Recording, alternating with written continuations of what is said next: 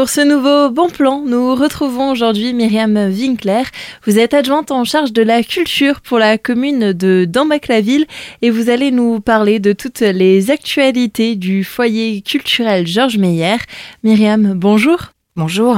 Le prochain rendez-vous sera musical. C'est le KGB Orchestra qui va nous faire voyager. C'est un orchestre qui, avec clarinette, accordéon, guitare, tuba et percussion, à travers de la musique klezmer, la musique des Balkans, va nous faire voyager pour un concert avec des émotions hautes en couleurs. Il y aura aussi de l'opéra ensuite. C'est avec la retransmission de La force du destin. Le compositeur est Giuseppe Verdi. Ici, ce sera vraiment une partition riche et contrastée de Verdi, une romance contrariée, un spectacle poignant. Nous ne pouvons que vous conseiller de venir en profiter.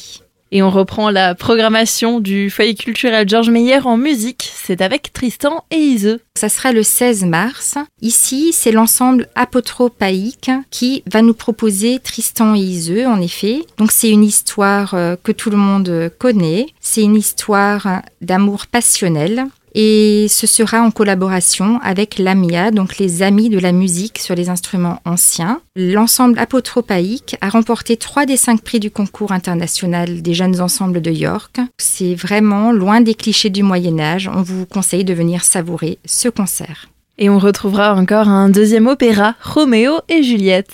Roméo et Juliette par Charles Gounod cette fois-ci. Ici, il y a deux stars au sommet qui incarnent les amants de Vérone dans la mise en scène réaliste et romantique de Battletcher, le ténor français Benjamin Bernheim et la soprano américaine Nadine Sierra pour une retransmission qui s'annonce d'ores et déjà spectaculaire. Et comme d'habitude, pour retrouver toutes les informations, on vous invite à consulter le site d'ambac-la-ville.fr.